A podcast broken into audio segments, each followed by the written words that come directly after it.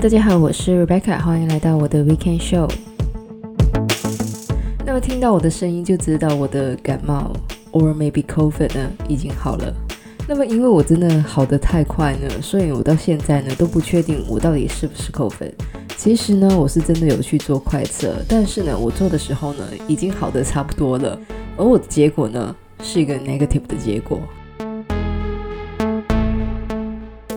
不过呢，不管是不是 COVID 呢，在这边真的要提醒一下大家。那么这个秋冬的季节呢，也是这个流行性感冒的季节，所以呢，大家还是要记得注意个人卫生，多洗手。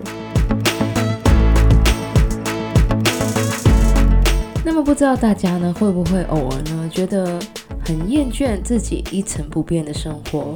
当然，生活本身是不是一成不变呢？是很看每个人自己的态度。但是呢，我也明白，每天机械性的上班下班呢，的确会让人觉得好像掉进一个循环里面。久而久之呢，真的很容易会出现倦怠感。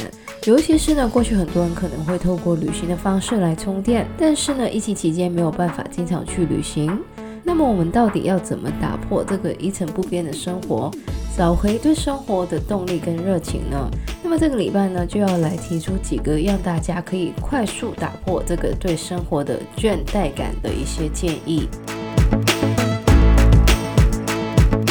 那么首先，对于社畜来说，工作呢，当然是首当其冲的，是一个很容易让我们陷入倦怠的面向。而所谓的 job burnout 或是职业倦怠呢，除了影响我们的工作效率，还有人际关系之外呢，其实也会影响我们的私人领域。严重的话呢，甚至会导致精神疾病。那么职业倦怠的特征呢，有失眠，对于上班呢有强烈的抗拒，上班的时候呢无法集中，或是呢出现无法解释的疼痛。那么当然不是每个讨厌上班的人呢都有职业倦怠。但是呢，如果出现以上的情况的话呢，我们可能真的要好好的找出我们对于职业倦怠的原因，还有改善的办法。当然，不同的工作面对职业倦怠呢是不一样的。但是呢，面对职业倦怠呢，大家可以首先从控制自己的工作内容开始，像是减少加班、申请调职、跟自己的上司讨论职务的内容。还有呢，重新审视自己的工作系统等等。当然，如果是公司或是机构让我们有这个职业倦怠的话呢，大家也可以考虑应聘其他的工作。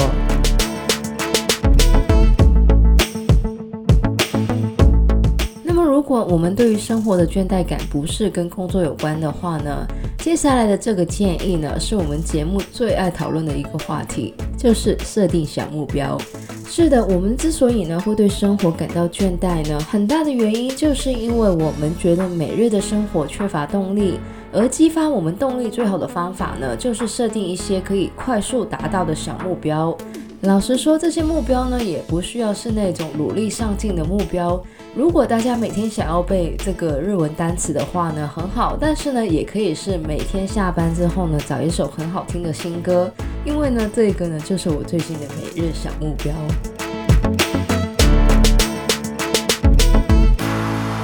那么第三个让我们可以打破倦怠感的呢，就是主动的改变一些日常的生活习惯。如果你是一个夜行人，可以呢早一个礼拜呢来试着当一个晨行人。如果你习惯每天喝咖啡的话，可以试着改喝茶。又或是如果你习惯一个人吃饭的话呢，找一个中午跟不太熟悉的同事吃饭。虽然呢，我们的每日生活呢，很多时候都是固定的，但是呢，其实很多的细节呢，我们还是可以改变的。虽然说这些改变呢，只是很细小的，但是呢，在这个思考的过程中呢，我们也可以发现呢，其实每天的生活呢，还是有很多的可能性的。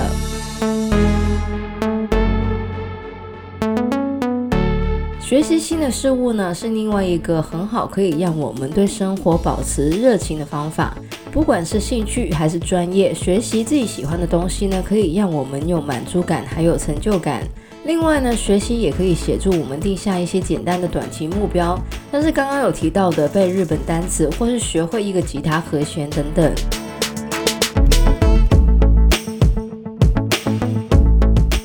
最后一个可以让我们对抗生活倦怠感的建议呢，就是我过去在节目里面有讲过的，就是勇于的脱离自己的舒适圈。其实呢，所谓的一成不变的生活呢，在某程度上呢，是我们的一个舒适圈。而想要改变一成不变的生活，最好的方式呢，当然就是尝试离开我们的舒适圈。当然，离开舒适圈呢，并不是一件容易的事情。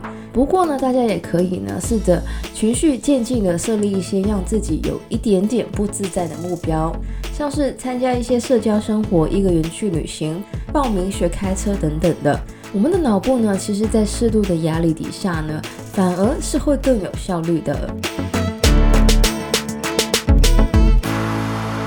那么以上呢，就是这个礼拜的节目内容了。如果大家也觉得对工作或者对生活有那么一点的倦怠感的话呢，不妨参考一下以上的一些建议。喜欢我们节目的朋友呢，记得可以在不同的 Podcast 平台上追踪或点评我们的节目。我们的节目呢，将会在加拿大东岸时间的每周日凌晨十二点钟更新，也就是香港、台湾的每周日中午十二点钟。希望大家有个美好的周末，谢谢大家收听，我是 Rebecca，我们下礼拜再见，拜拜。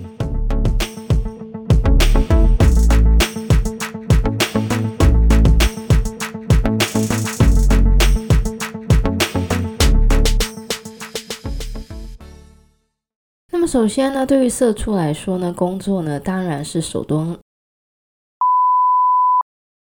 严重的话呢，甚至会导致惊险。那么，如果我们对于生活的倦怠感呢，不是跟工作有关的，